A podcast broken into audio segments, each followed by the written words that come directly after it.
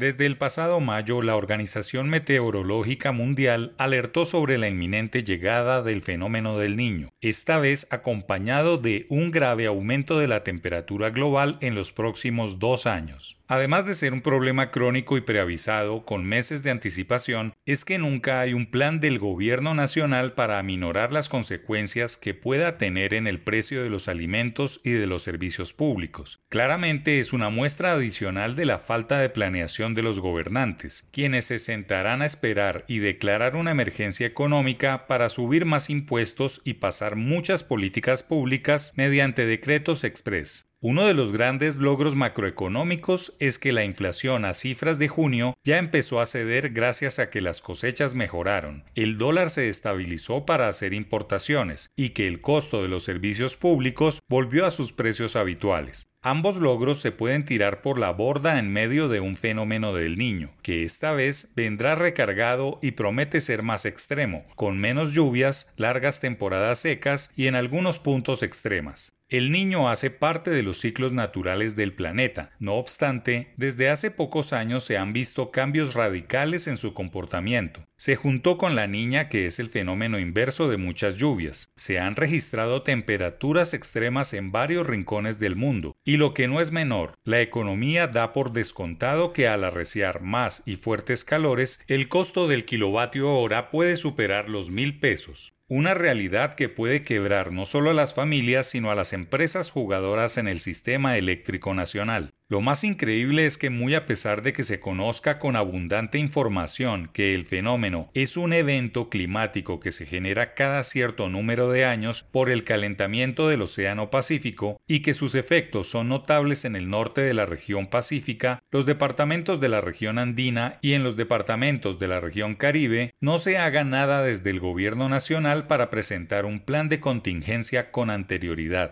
El IDEAM es la entidad rectora del clima en Colombia y ha sido puntual en sus análisis de advertencia, pero nada hace un ente científico. Si quienes deben adoptar un plan estratégico de cara a los suministros, le hacen ministerios de Agricultura y Energía, no hacen nada para anticiparse a una situación problemática. Tampoco ayuda que el Congreso de la República cite a los responsables a rendir un informe sobre por qué no hacen un plan. Aquí la situación tiene que ver más con campañas de conciencia nacional sobre cómo enfrentar las sequías y la variación de precios en los alimentos. En términos de Nassim Taleb, el fenómeno del niño nunca será un cisne negro porque es previsible, pero puede ser disruptivo porque puede cambiar las estructuras energéticas, en ese caso como ningún otro fenómeno. Los recientes cambios en los ministerios de Agricultura y Energía pueden dar enormes posibilidades para que se diseñen políticas públicas encaminadas a solucionar con antelación problemas diagnosticados. Si ya todo el mundo sabe que vendrán varios meses de sequías e intensos calores, ¿por qué nadie en el gobierno hace nada?